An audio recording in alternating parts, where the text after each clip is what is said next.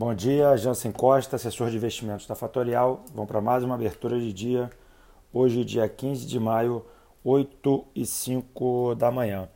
Bom, dados internacionais da China demonstram uma recuperação no mercado chinês após uma reabertura pós-Covid. O que, que veio de importante nesse número lá na China? Que a produção industrial e o setor de infraestrutura tiveram sim uma recuperação boa, porém o setor de serviços e varejo enfrentam bastante dificuldade nessa retomada. Isso é tão relevante para a gente, por quê? Porque nossa economia é baseada em serviços.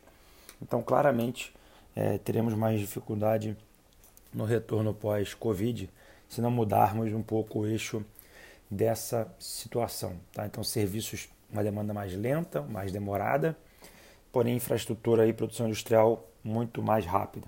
Tá? Então, vale esse destaque logo na abertura. Hoje também saiu o PIB da zona do euro, uma, um resultado já bastante negativo, queda de 3,8% no trimestre, porém isso já era uh, esperado.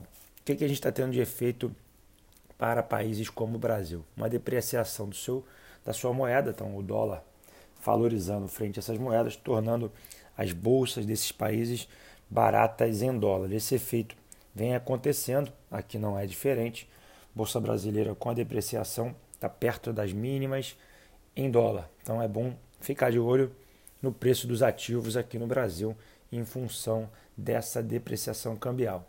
Muitos comentam que pela queda dos juros a gente tem tido é, uma fuga de capitais, é, porém é importante ficar de olho é, que sim, está acontecendo. O Banco Central ontem aumentou ah, o estoque né, de vendas de contratos de 10 para 20 mil no dia e o dólar caiu de 5,97, quase R$ reais, para 5,84, mostrando que mudando só um pouquinho a oferta de venda de dólares, como o preço muda de patamar.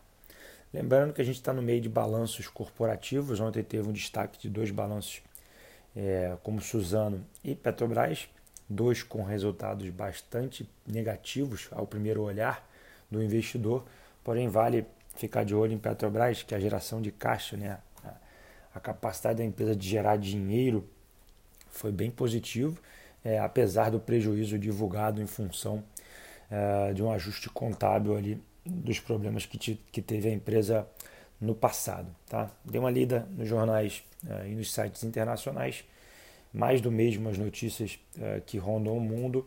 É, tudo aquilo que eu comentei ontem permanece nos Estados Unidos porém vale destacar esses dados que eu comentei aqui pela manhã na zona do euro e na China. Hoje a agenda ela é super importante, começa às 9h30, as vendas do varejo americano saem essa hora e depois às 11 horas sai a oferta de emprego. Então vale o olhar entre 9h30 e 11 horas o que, que vai acontecer com o mercado. O que, que acontece agora no mercado? O S&P cai quase 1%, o VIX, aquele índice de medo, né, a contagem da volatilidade no S&P, opera nesse exato momento a 34 pontos.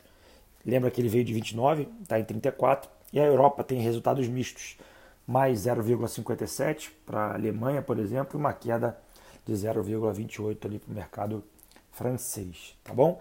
É, vou ficando por aqui. É, uma ótima sexta-feira a todos. É, se cuidem e para quem quiser acessar o nosso Instagram, arroba fatorialinvest. E para quem quiser me seguir no Instagram, arroba jansen.invest. Bom dia a todos e até mais tarde. Tchau, tchau.